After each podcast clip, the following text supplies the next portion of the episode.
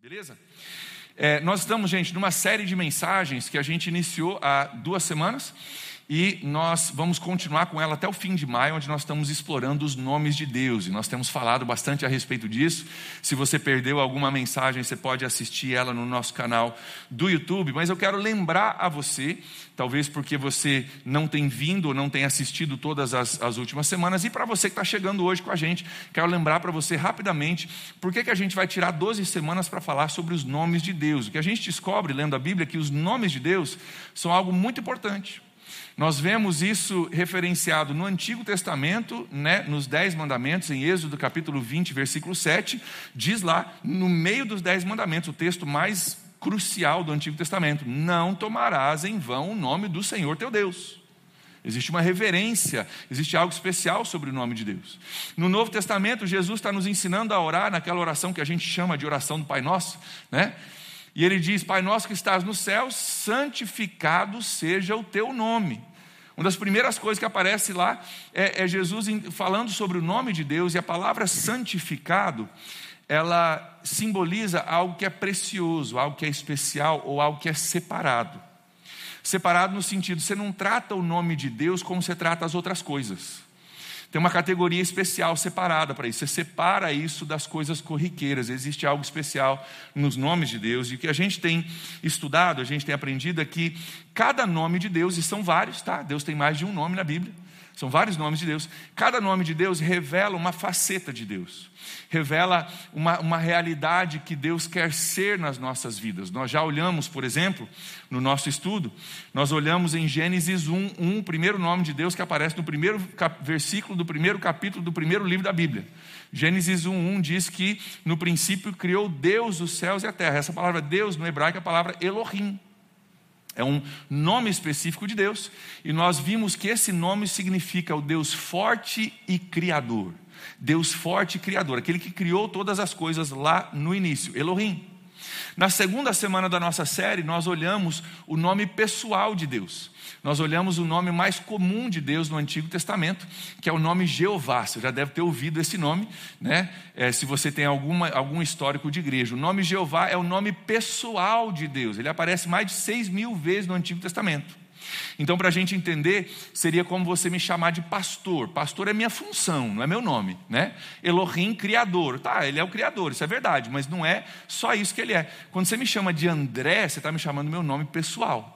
Então, essa é mais ou menos a diferença entre Elohim e Jeová, a função de Deus como Criador e o nome pessoal de Deus como, é, como Jeová.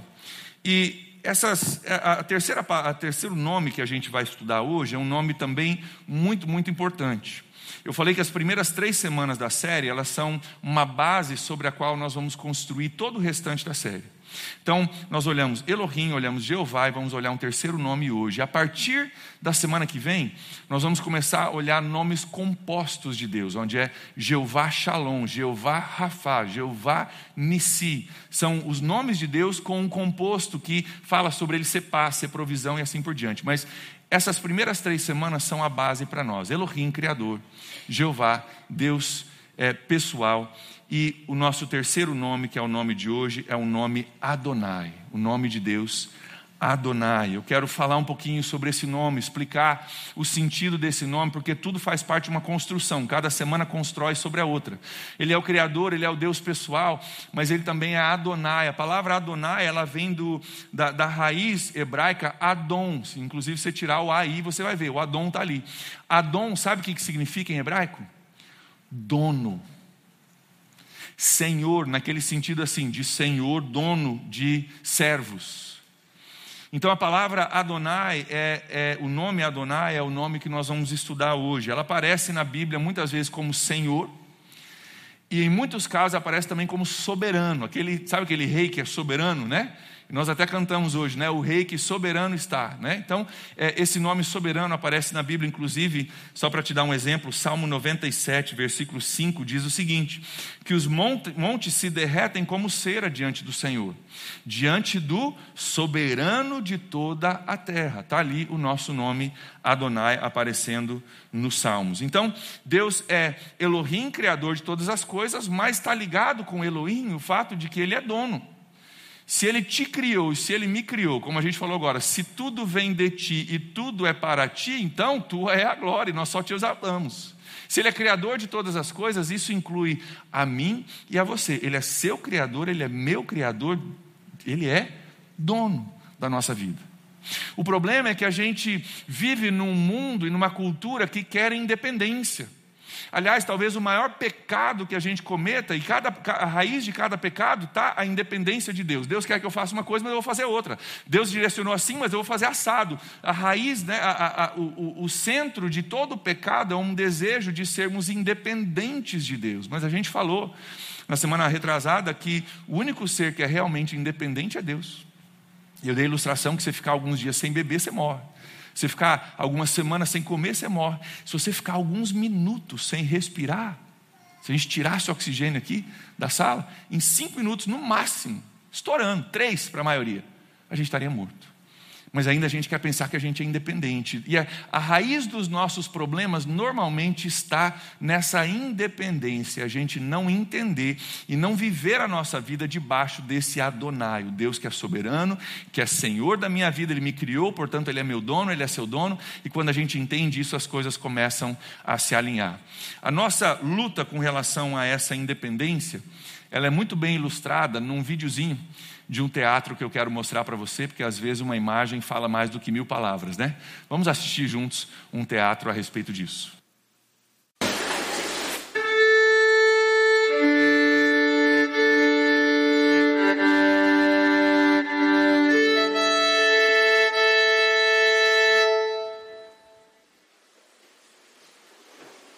Jesus! Olá, Jéssica, tudo Olha bem? o que eu trouxe para você. Jéssica, sabe o que é isso? Claro. Esse é o banco das suas decisões, Jéssica. Isso mesmo. Eu quero que você sente aqui e comece a tomar as decisões. Eu quero que a sua vontade seja feita na minha vida. Jéssica, Jéssica. A partir do momento que eu sentar nesse banco, as decisões são minhas. É isso mesmo que eu quero. Senta aqui, Jesus, por favor. Comece a tomar as decisões. Eu me sinto lisonjeado. Oi, amiga. Tudo Oi. Tudo bem, você?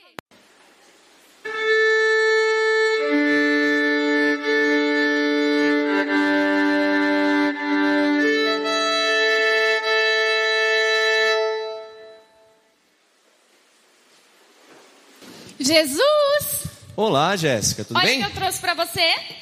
Jéssica, você sabe o que é isso? Claro.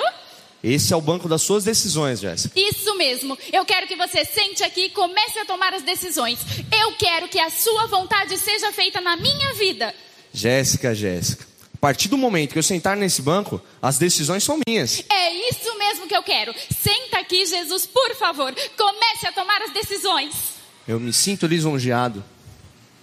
Oi, amiga. Tudo Oi. Bem, e eu você? tava mesmo pensando em você. Sério? Eu tive uma ideia Ah. maravilhosa. Diz aí.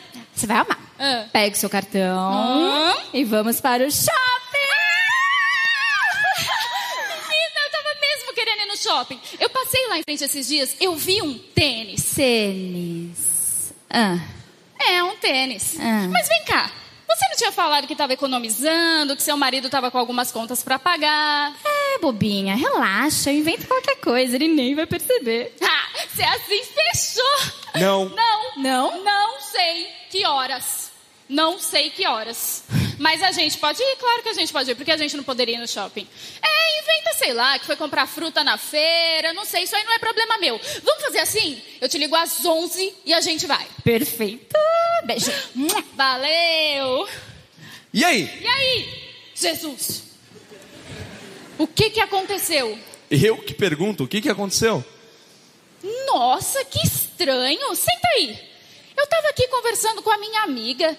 Ela me chamou para ir no shopping. Eu não vi nada demais nisso. Mas aí você disse que não. Foi a minha decisão. Ah, mas eu não concordei. Qual o problema com a minha decisão? Problema nenhum. Eu é que não tô vendo problema em ir no shopping com ela. Jéssica, você não viu ela dizendo que o casal precisa economizar? Ah, mas isso aí é só um detalhe, né? Jéssica, Ou eu tomo as decisões por você, ou você as toma sozinho. Não, não, não, não, não, Jesus. Você toma as decisões. É que tá sendo um pouco mais difícil do que eu pensei. Tá bom. Vamos começar de novo? Vamos, vamos começar de Então tá novo. Agora é sério. Tudo que você falar, eu vou fazer. É isso aí que eu tô dizendo, meu. É. Uh, ih. E aí, Luiz? Luiz! E aí, mano? Ô, moleque! Ô, moleque! Beleza! É, mano? Irmão, fazendo o quê? Ah, aí, pensando na vida, tava deitado na cama, pensando na Velho. festança de ontem, mano. Maluco, que balada, velho, era aquela. que balada. Nossa, curti, velho. Tem que repetir, Curti, que- peguei. Nossa, sem dó Quanto comigo. pegou, mano? Quanto Muita pegou? menina gata, Quanto né, pegou? velho? Quanto pegou ontem? Fala você primeiro. Ah, mano. Fala você aí, tu é o cara, né? Três, mina. Uh, tu é demais, gata, tu é velho. demais, Comigo não mano. dá tempo. E você? E aí, mano? É. Peguei nada. Nada, Fraco nada. mesmo, moleque. É, não, não. Mano, se liga. Olha. Ô, moleque! Mano, dá um liga na mina ali à direita. Ô, cadê, cadê, cadê? Ali à direita, moleque. Ah, tá, sei. Mano, é a mina de ontem. é mesmo, mano. Tava louco pra pegar ela, não deu. Gostou Mas dela? Você faz esquema pra Gostou mim. dela? Você é meu parceiro, É velho. Jéssica, mano, é. Jéssica, eu- Passa meu Eu WhatsApp. vou lá e falo, eu vou Fala lá e pra ela falo. mandar uma mensagem pra é mim. Nóis, é Tamo nóis. junto, Pera irmão. pera. Jéssica? Oi. É você? Tudo bem? Tudo. Beleza? Beleza, e o que, que tá fazendo aí? Ah, tô de boa. E você? Tamo indo, tamo indo. Ó, deixa eu te falar um negócio. Ah, Sabe, lembra do Luiz? Luiz? Luiz, isso, Luiz. Lá da festa da, da Márcia. Ai, o Ele Luiz! Ele mesmo! perguntou de mim? Olha, deixa eu te falar um negócio. Ah. Não fala pra ninguém. Não, Não, manda, fala manda, pra manda, ninguém. manda, manda, manda. Ele pediu seu WhatsApp, velho. Anota, anota aí, anota aí, anota, anota, anota, anota aí, anota aí. Certo? Vai. Vai, vai. 986-6856-1842-19. Fechou. Valeu. tu vai ganhar na loto, hein? Opa! Com esse cara tu ganha, tu ganha. É nóis, mano. Valeu. E aí, Luiz? Ui, aí, moleque, passou? Sim, mano, Mas, vai escrever agora. Eu já tá mandando, velho. Essa eu pego hoje, É, irmão. tem, tem que ser hoje, tem que ser hoje, É mano. hoje, Eu queria mais, hein? E aí, Jéssica, o que foi agora? É nada, você decidiu tudo. Eu decidi tudo. Quem está no banco? Ué, o que, que aconteceu, Jesus? Eu que te pergunto o que, que aconteceu. Nossa, senta aqui. Eu não sei também. Eu achei que você que tinha decidido, mas na verdade fui eu, né? Exato. Mas eu vou poder sair com o Luiz? Você já respondeu. Não. Eu não respondi. Eu ia orar antes de enviar. Igreja. Ela ia orar antes de, de mandar. Já tem esse aplicativo? Mas se você quiser, eu posso apagar ele dos meus contatos. Jéssica! Tudo bem? Tudo e você? Então, o pessoal do orfanato, assim, eles queriam que a gente fosse até lá, então a gente tá se reunindo pra levar alguns brinquedos. Ah. E eu pensava que você podia ir comigo. Mas você já chegou a falar com a Rosana?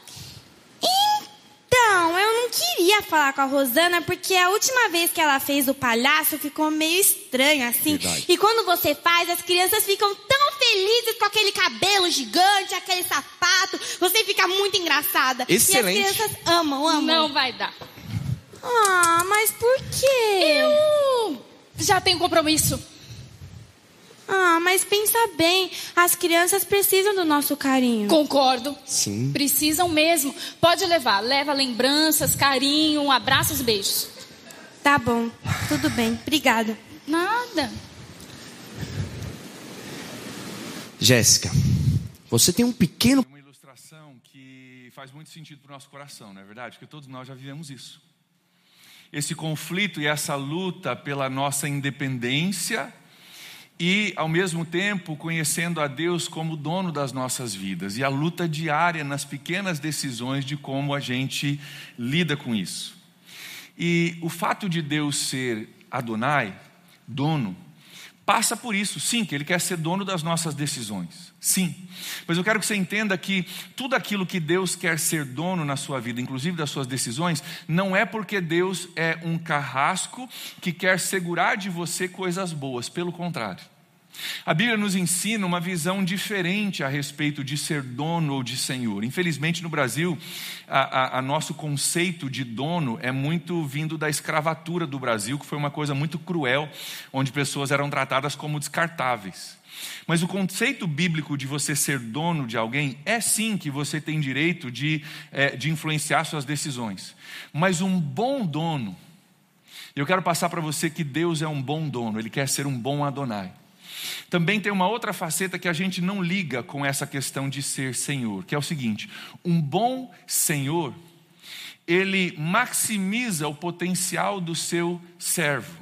Se existe um bom senhor e ele sabe que ele tem 100 servos à sua disposição, ele sabe que se ele cuidar desses servos, se ele direcionar esses servos, se ele nutrir esses servos, se ele ajudar esses servos, se ele desempenhar ou desenvolver as capacidades desses servos, ele vai, ele vai poder colher um resultado muito melhor a partir do serviço desses servos. E é isso que eu quero falar com vocês hoje a respeito. Deus quer ser dono, Adonai das nossas vidas. Isso passa pelas nossas decisões, como nós vimos. Sim, passa. Mas o intuito por trás disso é que as nossas decisões se alinhem com as decisões de Deus, para que o nosso propósito de vida se alinhe com o propósito que Deus tem para você. Sabe por quê? Tem coisas que Deus tem para mim e para você que nós nunca vamos alcançar se a gente ficar na cadeira da nossa vida porque a minha visão é limitada, meu entendimento é limitado, meu recurso é limitado. Quando eu entrego a minha decisão, as minhas decisões para Deus e digo sim para aquilo que Ele diz para dizer sim e não para aquilo que Ele diz para dizer não, cara, Ele nos conduz por caminhos que a gente não pode imaginar e nos leva a lugares que a gente nunca poderia prever antes. Eu quero mostrar isso contigo na Bíblia, acontecendo em dois lugares. O primeiro é em Gênesis capítulo 15, versículos de 1 a 3. Gênesis capítulo 15 é a história de Abraão, que aqui ainda é Abrão, e é o primeiro momento em que a palavra Adonai aparece na Bíblia. Eu quero ler contigo o texto. Diz assim: Depois dessas coisas, o Senhor falou a Abrão numa visão. Não tenha medo, Abrão, eu sou o seu escudo, grande será a sua recompensa. Olha, Deus está dando uma promessa para ele: ó, você vai ter uma recompensa grande. Deus está enxergando lá na frente. Só que Abrão tem uma dificuldade de enxergar lá na frente. Olha o que ele diz, versículo 2. Mas Abraão perguntou: Ó oh, soberano Senhor, soberano aqui é Adonai, tá? Ó oh, Adonai, que me darás se eu continuo sem filhos e o herdeiro do que possuo é Eliezer de Damasco? Tu não me deste filho algum e o servo da minha casa será o meu herdeiro. O que, que acontece aqui? Deus está dizendo, cara, grande vai ser tua recompensa. Ele diz, cara, que recompensa? Nem filho eu tenho. Eu vou morrer e quem vai ficar com toda a minha herança não é nem filho, não é nem sangue do meu sangue, é um, é um servo da minha casa, porque o Senhor prometeu para Abraão dez anos antes, no capítulo 12, nós lemos o 15, capítulo 12 é dez anos antes, Deus dá uma promessa para ele: você vai ter um filho, desse filho eu vou gerar uma nação, e todas as nações da terra vão ser abençoadas. Dez anos depois, Deus diz: grande será a sua recompensa, olha o que eu estou enxergando, enxerga o que eu estou enxergando. E Abraão diz: cara, eu não, não vi nem filho, quanto mais recompensa. Estou esperando faz 10 anos já, não consigo enxergar aquilo que o Senhor tem para mim. Olha o que Deus diz para ele no capítulo, capítulo 15, versículos 4 e 5, a continuação da história.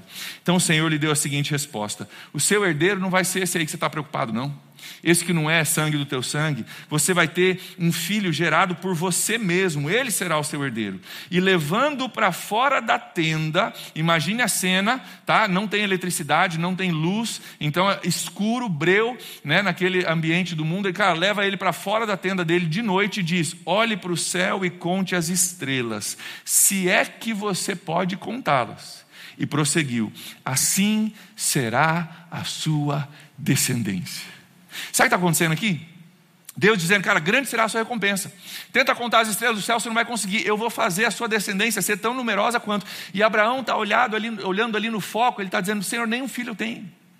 É a visão limitada de Abraão com aquilo que Deus está querendo levar, e o que Deus está procurando é uma pessoa que diga sim, que obedeça, que confie, que caminhe nos caminhos do Senhor para que ele possa levar para aquele lugar. Se a gente for olhar a qualificação de Abraão, Abraão não tinha qualificação nenhuma para ter filho. Ele tinha aproximadamente 100 anos, a sua esposa não era muito mais nova do que ele.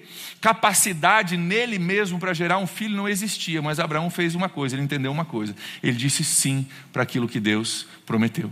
Abraão obedeceu. Quando Deus falou, cara, sai da sua terra, da sua parentela, vai para um lugar que eu vou te mostrar, Abraão foi. Quando Deus disse, cara, pode confiar que eu vou fazer uma nação de você. Abraão teve os seus suas dificuldades, as suas lutas, mas no fim ele confiou. E o que acontece aqui é que quando Abraão faz de Deus o seu dono, Deus maximiza o potencial de Abraão e leva ele a realizar coisas que ele nunca poderia fazer nas suas próprias forças. Quantos estão entendendo do que, que eu estou falando aqui? Então Deus quer ser dono das decisões? Sim. Por quê? Porque através das decisões submetidas ao controle de Deus, a gente chega onde Deus quer que a gente chegue. Se você não submeter as suas decisões ao controle de Deus, você vai chegar aonde você acha que você consegue chegar. Ô oh, Deus, não tem jeito. Que recompensa é essa? Nem filho eu tenho, já, já passaram 10 anos, não tem jeito. Chegou, Deus, fechou o pacote. É impossível. Agora Deus diz, cara, concorda comigo. Siga a minha instrução. Se entregue a mim, eu quero ser dono de todas as suas decisões. E se você me permitir ser dono, eu vou te levar para lugares que você não pode imaginar. Moisés é outro exemplo disso. Deus chama Moisés para sair daquele ambiente. Nós estudamos há poucas semanas. Moisés está no deserto, cuidando né, do rebanho do seu sogro. Ele está fugido de ter matado um egípcio. E Deus chama Moisés para se tornar o grande líder que ele se tornaria. E em Êxodo capítulo 4, versículos 10 a 11, a gente vê isso. Disse, porém, Moisés ao Senhor. Ó Senhor, a palavra aqui, Adonai. Ó Adonai, nunca tive facilidade para falar, nem no passado e nem agora que falaste a teu servo. Eu não consigo falar bem. Ele, ele, ele chega para Deus com todos os motivos pelos quais não vai dar certo. O Senhor quer que eu vá falar com Faraó, o cara mais poderoso da terra. Até o Senhor sabe que eu não falo bem, eu não gosto de estar na frente de pessoas, eu tenho dificuldade com isso. Não tem como, Deus, é impossível. E Moisés começa a olhar para a sua vida do seu próprio, da sua própria perspectiva, do seu próprio ponto de vista, e Moisés não consegue enxergar o que Deus está tá, tá fazendo, o que Deus quer fazer através dele. Olha a resposta que Deus dá no versículo 11, que interessante. Deus diz: Quem foi que deu boca para o homem? Pergunta boa, né? Aquela pergunta retórica que não precisa responder, né? Ela é feita para você não responder, né? Ô oh, Deus, eu tenho um problema com a minha boca, eu não sei falar direito. É? Hum. Quem foi que criou a tua boca? Não fui eu? Não sou eu, Criador Elohim de todas as coisas? Ei, eu só estou pedindo para você me fazer Adonai da tua vida. Não estou pedindo para você dar opinião, para você ver se você enxerga onde estou chegando. Só estou pedindo, concorda comigo. Se eu estou dizendo vai, vai. Se eu estou dizendo fica, fica. Se eu estou dizendo fala, fala. Se eu estou te mandando falar, é porque eu vou te dar a capacidade de você falar. Se você se submeter a mim como dono da sua vida e dono das suas decisões, mais uma vez, eu vou te levar aonde você não imagina que você possa ir. É óbvio aqui, Moisés diz, cara, não tem como, eu não vou conseguir fazer isso. Deus diz, cara, fui eu que fiz tua boca. Eu vou te dar uma capacidade. Se você se submeter a mim como Adonai da sua vida. Quantos estão entendendo a figura que eu estou tentando desenhar aqui? É a gente submeter as nossas decisões a Deus? É. É obediência? É, obediência. Essa luta aqui, a gente tem que entregar esse banco para Deus? É. Mas ao fazer isso, Deus potencializa a sua vida, os seus dons, a sua capacidade e te leva para um lugar que você nunca pode imaginar. Tem uma frase que eu é, ouvi e gostei, diz que muita gente quer um Deus que o leve para o céu, mas não quer um Deus que seja dono na terra. Né? A gente fala, não, eu quero aquele relacionamento. Mas na hora de entregar as decisões da minha vida, a gente tem dificuldades com isso. Mas, queridos, quando a gente age de forma independente de Deus, quando a gente diz, não, Deus, essa parte não, essa decisão toma, quando a gente age de forma independente de Deus, sempre, sempre, sempre nós perdemos mais do que nós ganhamos. Às vezes a gente não quer é, é, submeter a Deus como Adonai, como Senhor da nossa vida, porque tem uma decisão, tem uma pessoa que a gente gosta demais, a gente sabe que Deus não quer, mas eu gosto demais, e eu não quero perder aquela pessoa, mas às vezes no não perder aquela pessoa, eu perco muito mais do que Deus tem para mim. Ganhei a pessoa, mas perdi um monte de propósito de Deus. Quantos estão entendendo o que eu estou falando? Ah, eu não queria perder aquela oportunidade, eu não queria perder aquela conversa, eu não queria perder aquela briga, eu não queria perder a minha razão, eu não queria perder um monte de coisa, eu não queria perder um recurso financeiro que Deus pediu para eu dar. Cara, mas no, no não perder aquilo, você perdeu um monte de outras coisas que não tem preço. Que não tem preço. Sempre a gente sai perdendo quando a gente não se entrega a Deus. Por causa disso, porque Deus sabe que tem coisas que nos prendem, coisas que parecem boas, mas nos amarram. Parece que a gente vai ganhar, mas na verdade a gente perde. Porque Deus conhece esse conflito no nosso coração. Às vezes tem coisas na nossa vida, sobre as quais nós depositamos a nossa confiança que Deus deixa morrer. Às vezes tem pessoas ou coisas que a gente deposita nossa confiança, a gente, a gente né, deposita muita confiança em algumas coisas e Deus diz, cara, isso aqui está te atrapalhando de você ter confiança em mim, isso aqui está te atrapalhando de você seguir no caminho que eu quero que você siga. E às vezes essas coisas têm que morrer, e é o que acontece em Isaías capítulo 6, versículo 1. Você conhece bem o texto, um texto famoso. O profeta Isaías, um dos grandes homens de Deus, ele diz o seguinte: No ano em que o rei Uzias morreu, eu vi o Senhor. Senhor, aqui é a palavra Adonai. Olha que interessante, depois nós vamos ver o restante do versículo. Diz assim: No ano em que o rei Uzias morreu, eu enxerguei Adonai. Por quê? Porque Uzias era um rei razoavelmente bom. Isaías e Uzias tinham uma certa ligação, uma certa conexão. E, de certa forma, a gente tem a tendência de colocar a nossa esperança nos homens, não é verdade? Nas coisas que a gente vê. Tem lá um rei razoável, eu sou amigo do rei, a gente está conectado, o reino está passando por um momento razoavelmente bom. Então, cara, está tudo seguro, porque o rei está lá, eu estou aqui, a ligação está boa, Deus está cuidando da gente, mas eu estou muito ligado naquilo que eu vejo. E aí, às vezes, o que acontece é que aquilo sobre o qual, ou aquele sobre o qual eu deposito a minha confiança, tem que morrer, para que eu possa ver o Senhor acima de todas as coisas. Olha o que diz a continuação do versículo. Eu vi o Senhor Adonai, olha só a situação, eu vi ele assentado num trono alto e exaltado, a aba da sua veste enchia o tempo. Quando o rei Uzias morre, Isaías entra em parafuso, e agora o que vai ser? E o novo rei, será que vai ser bom? Será que vai ser ruim? Será que ele vai gostar de mim? Será que ele vai me matar? Porque alguns reis mataram profetas. Como é que vai ser a situação? E a nação de Israel vai seguir os caminhos do Senhor ou vai se desviar? E agora José, como é que vai ficar? E quando o rei Uzias morre e a vida dele entra em parafuso, e Deus remove aquilo que talvez ele tinha colocado a sua confiança. Ele diz: Agora eu vi Adonai, alto e assentado num trono. Entendi. Ele reina acima de todas as coisas, tudo pode mudar ao meu redor, mas existe um que é soberano, que é Senhor, que é Adonai, acima de tudo, e Ele está no controle da minha vida. Queridos, às vezes Deus permite que coisas ou pessoas com os quais a gente se liga demais, a gente confia demais, que elas vão embora. Às vezes Deus trabalha na nossa vida para tirar da nossa vida coisas que atrapalham, porque a gente está olhando para aquela coisa, para aquela pessoa, e Deus está dizendo: olha para mim, confia em mim, é, é, obedeça a mim, siga a minha direção, cuidado, isso está te atrapalhando, e Deus permite que essas coisas sejam removidas da nossa vida. E às vezes, só um parênteses aqui, a gente briga um monte porque alguém foi removido da nossa vida, né? A gente briga, meu Deus, por que isso aconteceu? Perdi meu emprego, Deus, onde está o Senhor? Talvez eu esteja dizendo, cara, que você estava confiando um monte numa pessoa, confiando um monte no seu emprego. Sou eu que cuido de você, sou eu que direciono você. E aquilo que faz com que você sinta que eu te abandonei, na verdade eu te libertei. Se você puder enxergar com essa mente. Quando estão entendendo o que eu estou falando? Então a gente precisa entender esse aspecto de Deus. E a minha pergunta é: no que você tem confiado na sua vida, hein? Sobre o que e sobre quem você tem depositado a sua confiança, porque a Bíblia deixa muito claro sobre quem nós devemos confiar. Olha só, em Atos capítulo 2, versículo 36 diz o seguinte: "Portanto, que todo Israel fique certo disso, fique certo de uma coisa: este Jesus, a quem vocês crucificaram, Pedro está dizendo, Deus o fez Senhor e Cristo. Cara, existe um dono, um soberano. A palavra aqui não é Adonai, porque aqui está no grego a palavra kurios, mas é a mesma, a mesma ideia. Cara, existe um dono, soberano, Senhor sobre todas as coisas. Deus fez Jesus o Senhor e o dono de todas as coisas. Pergunta para você.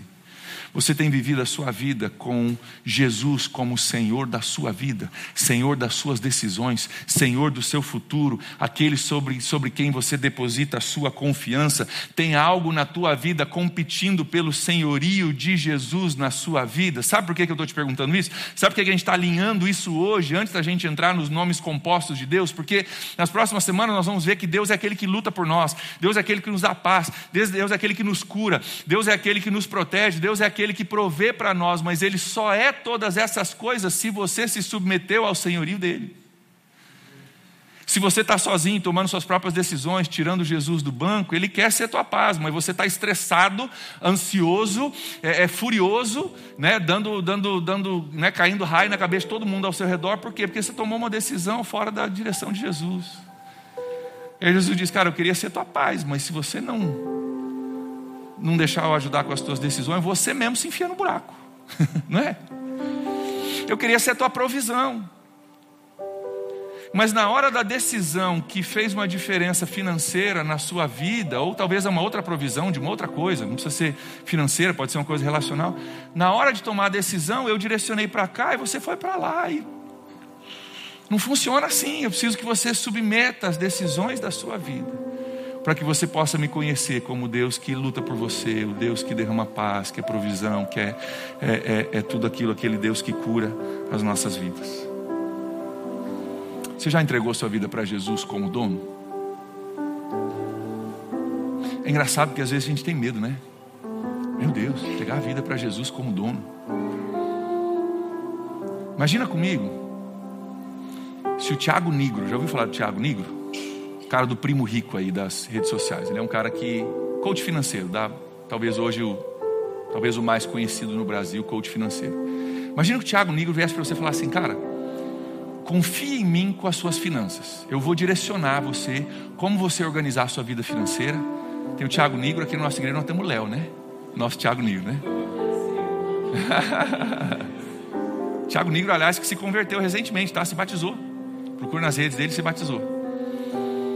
Tiago Negro viesse falar, cara, confia a, a parte financeira da sua vida para mim que eu quero te direcionar. Eu vou te dar, não é que você vai, né? Eu vou, eu vou te dar as direções, eu vou te dizer onde você investir, como você organizar a sua vida financeira, e eu quero te ajudar. E a gente falasse, ah, não sei, se eu, será que eu confio nele? Não sei se eu vou fazer isso, acho que eu vou fazer do meu jeito, porque eu não, eu não sei, né? Tiago Negro, né, né? Cara, a gente diria, pelo amor de Deus, confia nesse cara, você está maluco, o cara sabe um monte de coisa que a gente não sabe, ajuda um monte de gente, ele está se oferecendo, cara. Da mesma forma é Jesus. Ele é o Elohim, criador de todas as coisas, criou você, sabe você por dentro e por fora, conhece você melhor do que você conhece a você mesmo. E Deus diz, cara, agora que eu sou o seu criador, eu quero também ser o seu dono. Só que isso passa por uma decisão sua e minha, da gente fazer com que Ele seja dono, da gente entregar as nossas vidas para Ele. Então a pergunta é: você já entregou a sua vida para Jesus como dono? Talvez você nunca entregou. Ou talvez você já entregou lá atrás, mas como a grande maioria de nós, eu inclusive, a gente vai sentando no banco de novo, né? Pega um cantinho do banco, tem que dar uma empurradinha em Jesus, pega mais um cantinho, quando vai ver, cara, como que eu vim parar aqui? A gente às vezes nem sabe como paramos lá. Mas quem sabe hoje Deus está falando contigo a respeito disso. É, quando a gente entrega as nossas decisões para Deus, Deus potencializa aquilo que a gente tem, né, que vem dele, e nos leva a lugares que a gente nunca pode imaginar. E eu quero já já falar com isso, falar com vocês sobre isso de uma forma pessoal, mas eu quero fazer um parêntese aqui no coletivo. Tenho falado desde o começo do ano que a gente precisa ter muito cuidado nesse ano que a gente está vivendo, porque Deus tem coisas para nós esse ano, muito especiais como igreja. Só que a gente precisa escolher para onde que a gente vai olhar. A gente pode olhar para a economia, a gente pode olhar para a guerra da Ucrânia, a gente pode olhar para um ano político. Eu tenho falado isso para vocês várias semanas, a gente falou sobre isso mês de fevereiro todo. Cara, se você olhar para as circunstâncias ao seu redor e você falar por causa da guerra, por causa da economia, por causa do ano político, por causa disso, daquilo, eu não posso então é, é, é, fazer parte daquilo que Deus está fazendo na PIB. Se você é, não te tomar cuidado, você vai ser limitado pelas circunstâncias ao seu redor. Eu tenho nos desafiado como igreja em dizer, cara, nós não somos regulados e nem limitados pelas circunstâncias ao nosso redor. Nós temos um Deus Adonai que reina soberano sobre todas as coisas. A vontade dele vai ser feita. E o que eu estou convidando você nas próximas semanas, inclusive quando a gente falar sobre isso, sobre prédio novo, estou convidando você a concordar com a palavra de Deus sobre a sua vida, sobre a minha vida, sobre a nossa vida, e não a palavra da crise que está por aí. Porque isso tem a ver com a gente concordar com aquilo que Deus quer fazer. E, cara, quando, quando deu crise, quando saiu guerra na Ucrânia, quando mexeu com tudo isso, eu falei para algumas pessoas: falei, cara, eu acho que o prédio vai sair. Eu acho que o prédio, agora o prédio sai. Eu estou ficando olhando por quê? Porque Deus tem um negócio com a gente de fazer construção de prédio quando, quando o país está em crise. Esse prédio que vocês estão sentados aí, ó, nós votamos a aprovação dele quando estava acontecendo o impeachment da Dilma no Senado. O impeachment da Dilma acontecendo domingo à noite no Senado e nós votando aqui. Vamos construir, Ei, vamos lá, dinheiro, a gente precisa de dinheiro, você dá, eu dou também, nós vamos fazer. Nunca fizemos uma coisa desse jeito. E eu, eu falei, cara, se tivesse um domingo para o cara escolher ruim para falar sobre dinheiro, era esse o domingo. E quando eu vi a crise se instalando, eu falei, cara, acho que vai sair esse prédio, porque Deus trabalha assim, sabe por quê? Para ninguém poder depois dizer, é, a PIB fez, porque olha a PIB, Olha as pessoas que estão na PIB. Olha o pastor da PIB. Olha o. Lo... Tu não vai falar, hã? Ano de eleição. Ano de crise. Guerra na Ucrânia. E a PIB comprando um prédio, um terreno gigante. Ainda no meio de um ano de generosidade, com crianças juntando brinquedo para entregar para crianças com a PIB se preparando para fazer 22 atos de generosidade. No meio de tudo isso, só pode ser Deus. Só pode ser Deus. E aí o que, que acontece?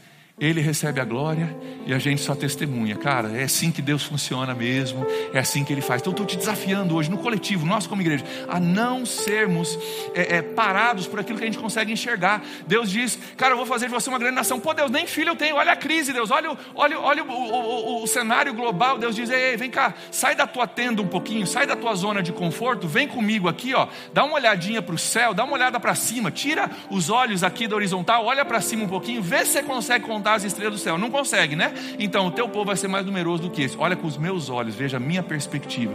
Eu estou nos desafiando como igreja em nome de Jesus a você não concordar com as mensagens que estão aí fora. Nós não somos negacionistas, não estou negando que o mundo está nesse estado, mas eu estou dizendo isso não nos define se nós somos povo de Deus. O que nos define é o Senhor Adonai, soberano sobre todas as coisas, aquilo que Ele diz, nós vamos concordar com aquilo que Ele diz. Porque quando eu concordo com a crise, eu concordo com a guerra, eu concordo com a instabilidade, eu empodero aquilo.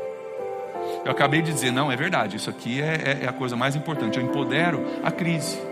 Quando eu digo, cara, acima de todas as crises, crises já vieram, maiores e menores, outras virão, maiores e menores, mas uma coisa não mudou eu vi o Senhor alto e exaltado num trono, a aba da sua veste enchia o templo da glória, e eu pertenço a Ele, e Ele é meu Senhor, e as minhas decisões eu vou submeter a Ele, eu vou concordar com aquilo que Deus diz a meu respeito. Você vai ver Deus te levar para lugares que você nunca pode imaginar. Pedir que você fique em pé comigo para que a gente possa orar. Antes de a gente orar como igreja, eu queria orar contigo. Se você puder fechar os seus olhos, é só para você não se distrair, para você não se movimentar. Tem alguma coisa competindo na sua vida por pelo lugar que Jesus precisa ocupar? Imagine aquele banco no seu coração. Tem alguma coisa no seu coração que está competindo pelo lugar de Jesus? Talvez uma vez você entregou para Jesus uma decisão, uma direção, mas com o passar do tempo você tem tomado isso de volta. Quero te incentivar hoje a você entregar de volta o banco para Jesus. Tudo bem. Não pense que ele fica longe, dizendo, ah, agora também não quero. Jesus não é assim. Mas ele fica do lado, dizendo, cara, posso, posso assumir o meu lugar como Senhor, como Adonai de novo. E se você sair do banco, ele senta de novo, com sua graça, ele te perdoa, com seu sorriso, ele te abraça de novo. Esse é o nosso Deus, esse é o nosso Pai. E talvez você está aqui e você nunca entregou a sua vida para Jesus. Você nunca entregou, você nunca tomou essa decisão. Hoje eu quero orar contigo. E você pode decidir, cara, eu quero entregar o banco da minha vida, não só das decisões, mas da minha vida para Jesus. Eu quero orar contigo. Você pode tomar essa decisão hoje. Então aí onde você está, sonda teu coração, dá uma olhada no teu coração. Se existe alguma coisa, fala, Senhor, eu entrego para ti. Tem aquelas coisas que eu acho que eu tanto quero, que é tão preciosa. E eu, eu, eu tenho medo de abrir mão, porque eu acho que eu vou perder muita coisa, mas acho que eu estou perdendo muito mais. Não confiando no Senhor, não me entregando para o Senhor. E você pode tomar uma decisão aí agora. Você que está em casa também pode tomar uma decisão onde você está em casa. Toma essa decisão. O que Deus precisa fazer no teu coração? Tem alguma coisa que precisa ser colocada de volta no lugar? Se você hoje está tomando uma decisão nesse sentido, com os olhos fechados, quero pedir que você sinalize isso. É importante isso. Isso ajuda a, lacrar no nosso coração essa realidade, essa decisão. Eu quero pedir que você sinalize comigo, com a sua mão erguida, seja você já um, um, uma pessoa que já entregou sua, mão pra, sua, sua, sua vida para Jesus, mas você está colocando ele de volta no trono, no banco da sua vida, em alguma área da sua vida, pode ser grandes coisas ou pequenas coisas. Ou você que talvez nunca tomou uma decisão por Jesus, mas você quer tomar essa decisão hoje. Erga sua mão sinalizando, cara, eu estou botando Jesus de volta no banco. Eu quero que Ele seja não somente o meu Criador, mas eu quero que Ele seja o meu Adonai, o meu Senhor, o dono da minha vida. Várias mãos levantadas. Tem mais alguém? Tem mais alguém? Eu quero orar contigo. Se você tem uma decisão a tomar coisas grandes ou coisas pequenas, ou a primeira decisão de você entregar sua vida para Jesus, eu quero orar contigo hoje. Pai, em nome de Jesus, sobre a vida de cada um dos meus irmãos hoje, eu peço, Deus, que essa palavra entre no nosso coração de forma profunda e realmente nos mude, Deus. Ó Deus, que essa decisão sendo tomada em cada coração nessa noite, seja uma decisão que a gente leva conosco a partir de agora, Pai. Ó Deus, que ela vá conosco para nossa casa essa semana, aqueles que estão assistindo em casa online também, ó Deus, o Senhor está trabalhando nos corações em casa. Ó Deus, que essa decisão seja firmada no nosso coração. E a partir dessa decisão nós possamos entregar de volta o controle das nossas vidas ao Senhor. Pai, nós dizemos sim para tudo aquilo que o Senhor projetou para nós, tudo aquilo que o Senhor enxerga para nós, tudo aquilo que o Senhor desenhou para nós, que a gente não consegue enxergar, mas o Senhor está dizendo, cara, entrega, entrega, entrega, que eu vou te levar, confia que eu vou te levar, deixa eu decidir, deixa eu te dizer, só diga sim, só obedeça, que eu vou te levar para lugares que você não pode imaginar imaginar, Pai, nessa noite nós dizemos sim, nós concordamos sim, e nós dizemos: Vem, Senhor, reinar o nosso coração, venha ser o nosso Adonai. E, Pai, coletivamente, como igreja, nós também queremos dizer sim para o teu propósito e para a tua vontade, para nós, como igreja em São Francisco do Sul.